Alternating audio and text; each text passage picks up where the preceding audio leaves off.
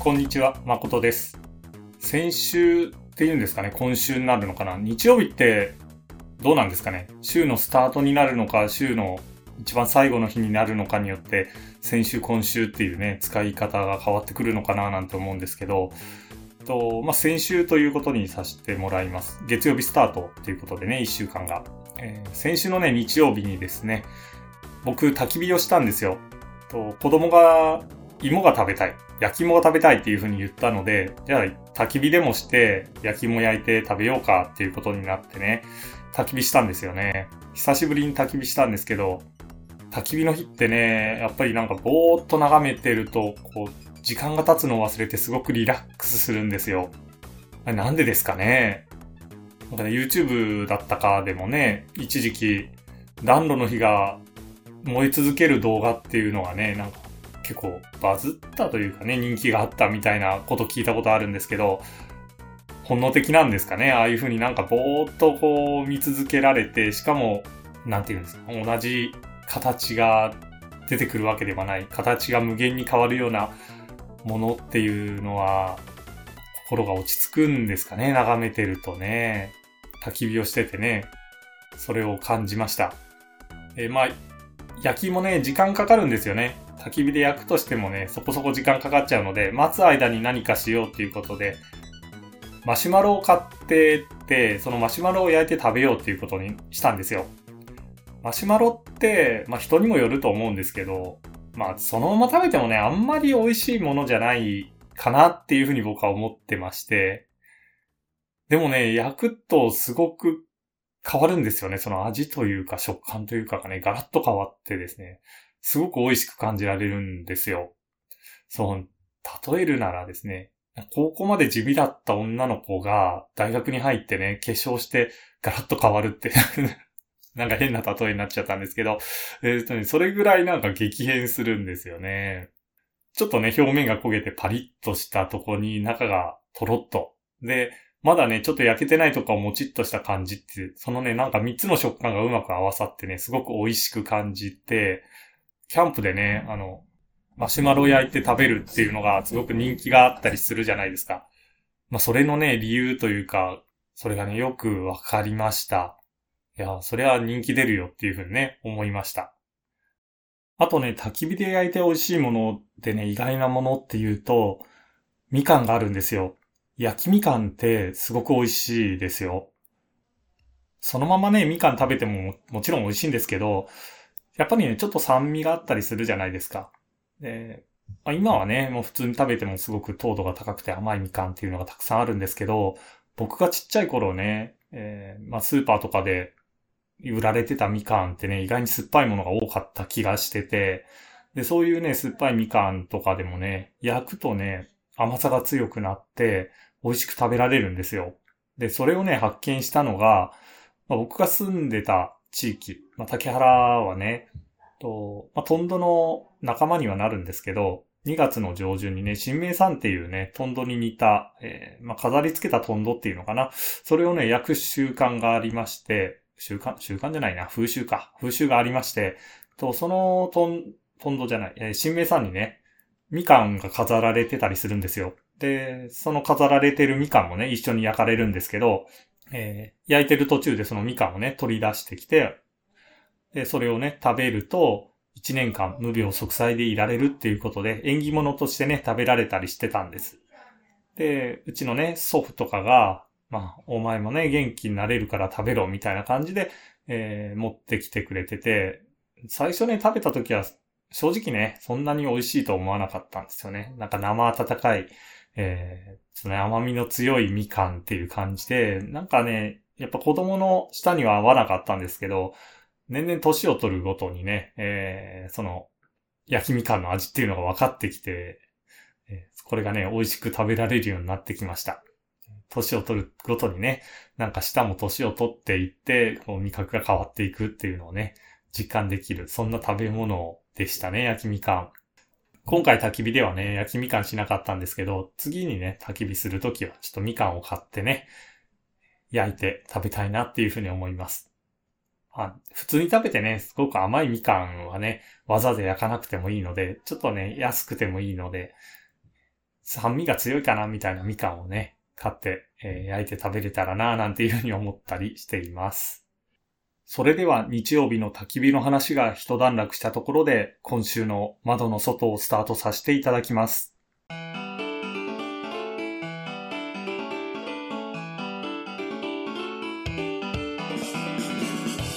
まずはね、今週はお便りのコーナーからスタートさせていただきます。先週ね、紹介したすすむさんのね、ポッドキャスト番組、すすむアートの方からね、えー、お便りが今週も届きまして、まあ僕がね、先週、ポッドキャストで進む後のことをいろいろと紹介させていただいたんですけど、それのお礼がね、届きました。なんかね、こう、紹介してそれのお礼が届いて、で、まあ僕もそれにね、えー、返事させてもらってね、進む後のね、最新刊も聞かせてもらった感想などをね、返事に書かせていただいたんですけど、そうやってなんかこう、メッセージのね、やり取りをしてると、なんていうんですかね、なんかちょっと、ポッドキャストを使った文通みたいな感じがね、してですね、となんか嬉しい感じ、すごくしてます。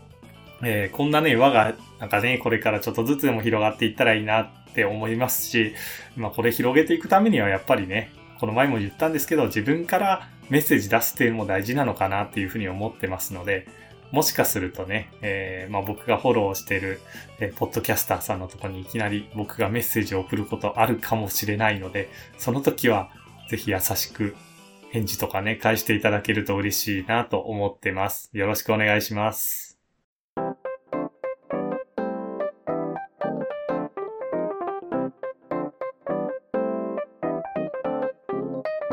それでは久しぶりに妄想大百科のコーナーやっていこうと思います。今週の妄想は、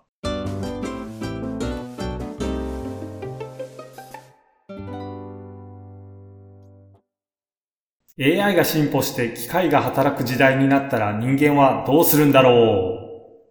うね、最近よくね、AI が進歩したら仕事がなくなるとかね、そんなことを言われたりするんですけど、まあ、絶対にそんなことはないだろうっていうふうに思ってはいるんですけど、まあもしね、これからどんどんどんどん AI, AI がね、進歩していって、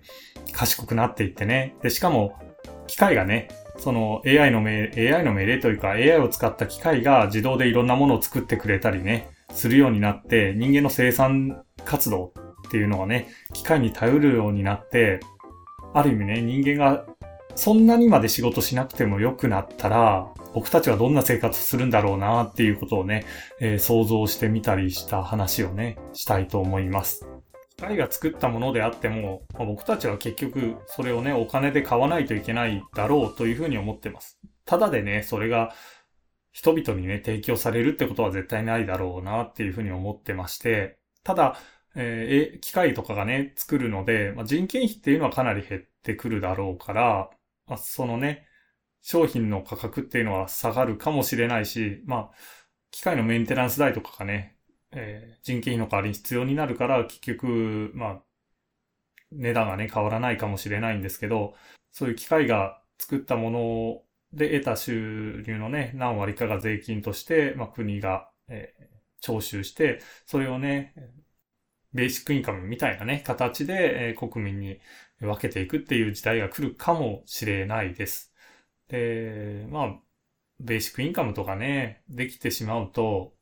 まあ、働くな、働かなくなる人たちがね、たくさんいるんじゃないか、みたいなこともね、言われたりするんですけど、ベーシックインカムだけじゃね、絶対生活できないと思うので、まあ、それプラス、まあ、自分がしたい仕事っていうのをね、する人たちが増えてくるとは思うんですよ。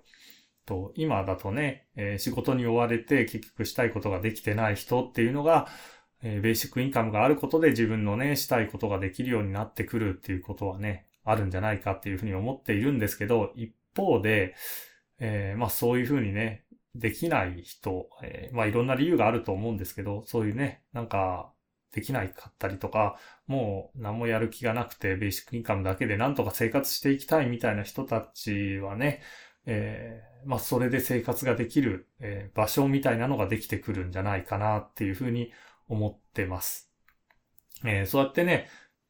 まあ、ベーシックインカムで生活保障みたいなのは最低限あったりはするけど、それでもそっからプラスアルファできる人とできない人っていうので、え格差みたいなのも開いていくかもしれないし、まあ、そこにね、えー、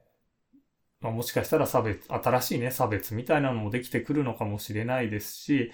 そのね、ベーシックインカムを、えー、搾取するじゃないんですけど、えー、まあそのベーシックインカムの中だけでやりくりできるよみたいなアパートね、食事がついて、えー、寝るとこがついてみたいなね、アパートというか、まあ僕がね、仕事してる、えー、とこで言うと、まあグループホームみたいなものがね、もしかしたらできて、一般の人もそこに入ってね、えー、生活するっていう人もね、出てくる可能性みたいなのがあるんじゃないかな、なんていうことをね、ぼやーっと、えー、今週考えたりしました。皆さんどう思います？このベーシックインカムってね。いいような悪いようなそんな気がしますよね。またね、なんかそのベーシックインカムとかに関するご意見あれば、えー、教えていただきたいですし、えっと、まあ僕ね、全然これ喋りながらベーシックインカムの勉強とかをね、して喋ってるわけじゃないので、まあそんなん全然間違ってるよっていう、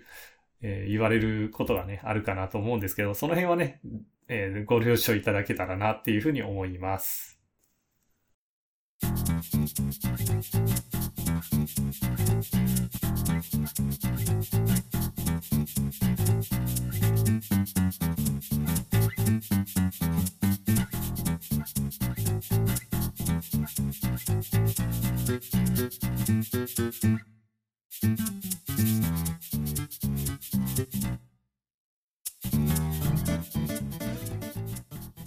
ではね、こちらのコーナーも久しぶりになります。ニュートンのリンゴです。前回のニュートンのリンゴではね、えー、日本の近代的な社会福祉活動としてどんなものが行われたかっていうのをちょっと喋らせていただいて、まあその中でね、事前事業、え、ー、と、事前活動家の一人、富岡康介さんについてのね、話をしていったんですけど、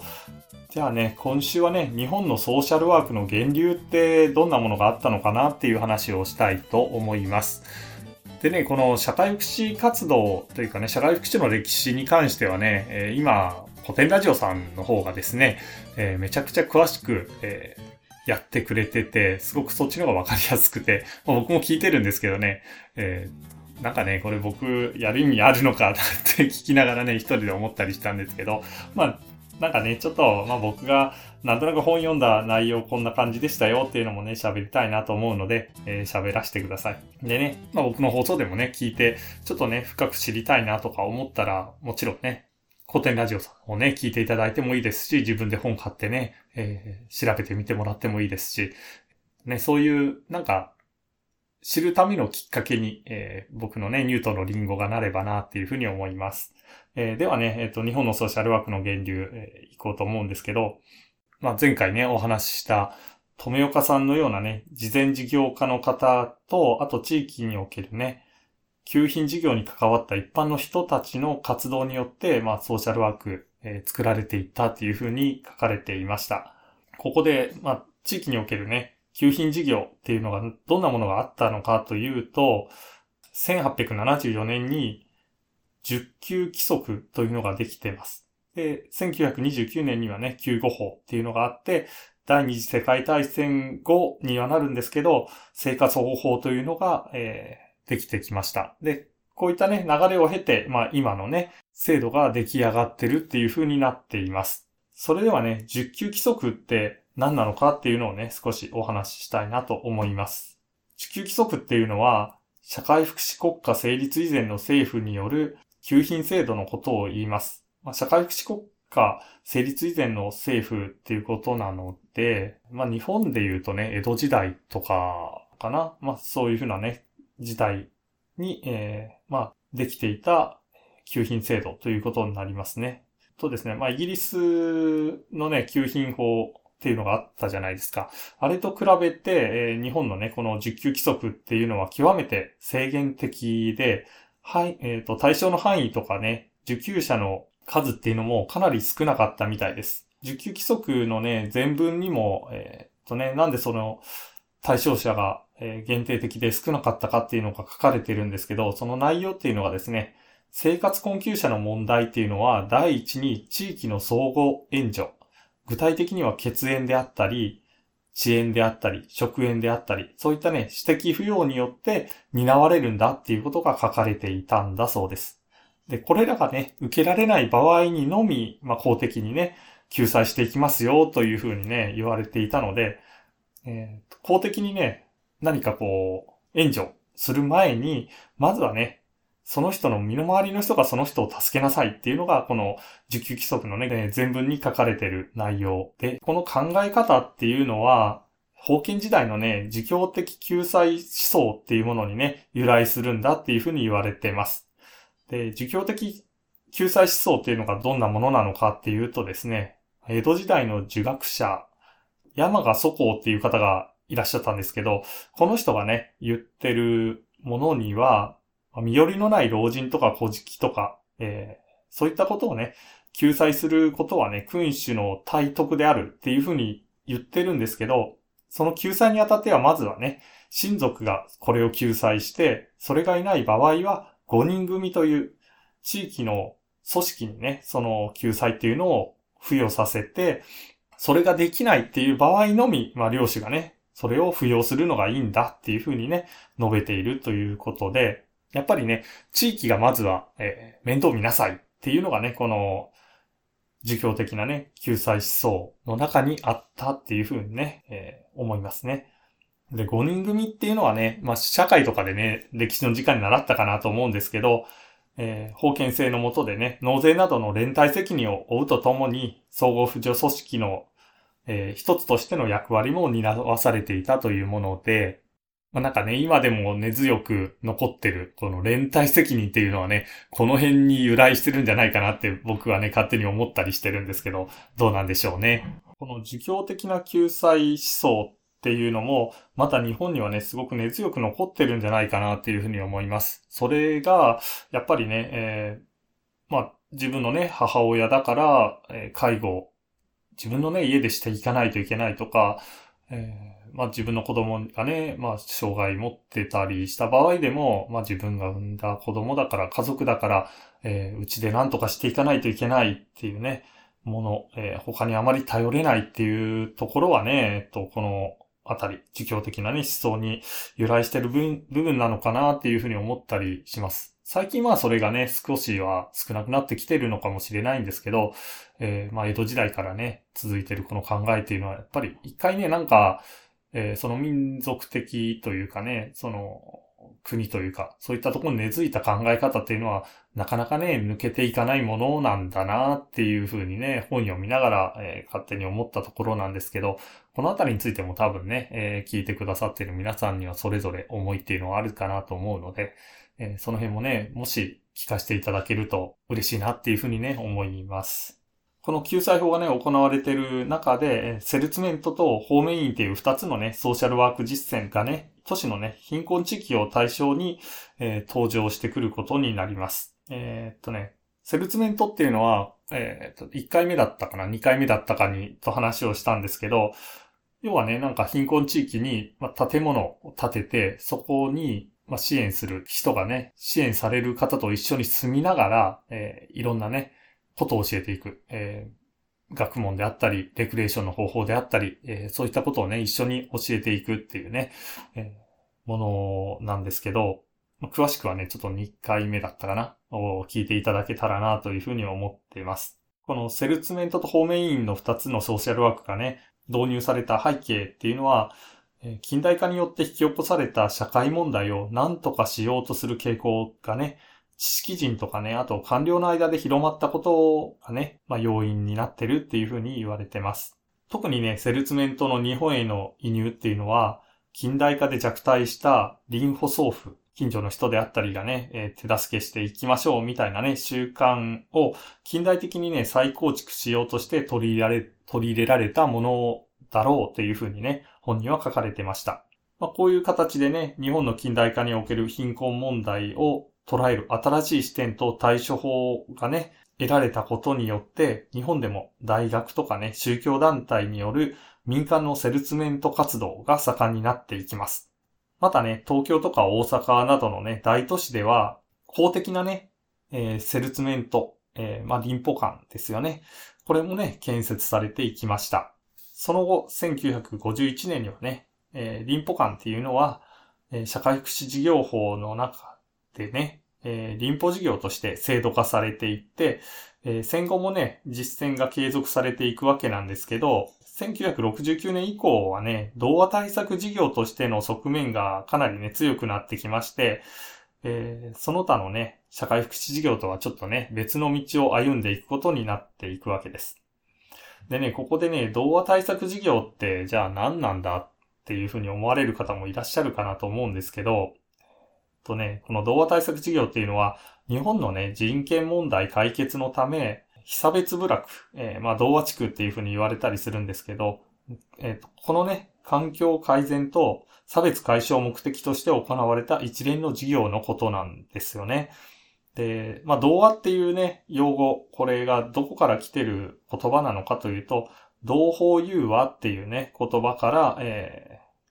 ー、作られて、というか、まあ、来てまして、えー、その同法融和のね、同と、えー、融和の和、えー、を取って、えー、同和っていうふうに言われています。で、ブラック差別のね、起源っていうのはまあ、諸説あるみたいなんですけど、えー、僕がね、中学校とか高校でね、話を聞いた中ではね、まあ、江戸時代とかでね、爆犯体制の強化とかね、維持の目的として、当時の社会の中にあった偏見を利用してのね、えー、政治的、人為的に作られた身分制度に由来した、まあ、差別だっていうふうにね、言われてました。まあ、えっ、ー、とね、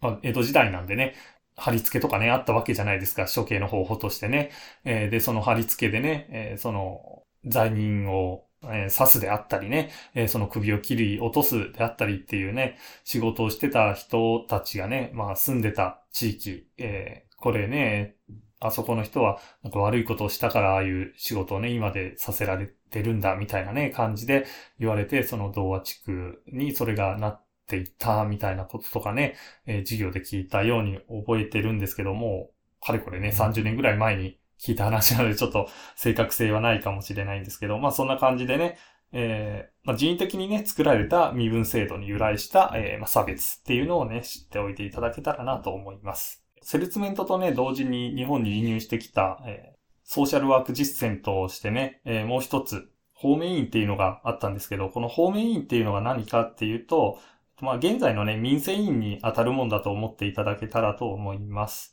と20世紀初頭からね、現在まで地域の困窮者の相談援助活動を行って、え長期にわたる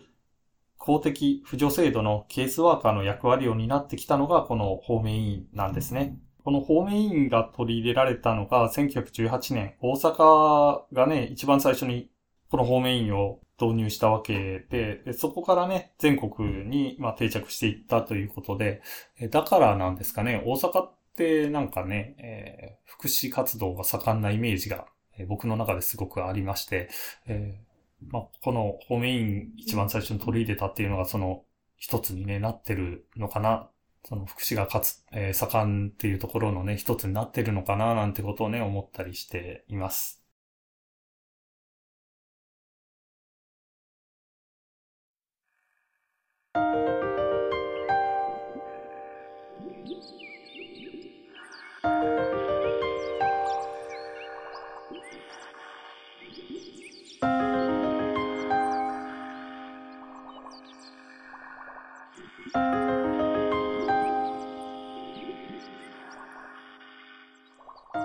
それでは今週はこの辺りで失礼します。エピソードの概要欄に Google フォームのリンクと Twitter のリンク貼っていますので、そちらからお便りをいただけると嬉しいです。リスナーの皆さんとのつながりが、ポッドキャスト続けていく原動力になりますので、どうぞよろしくお願いします。それでは皆さん、次回もお楽しみに。パーソナリティは誠でした。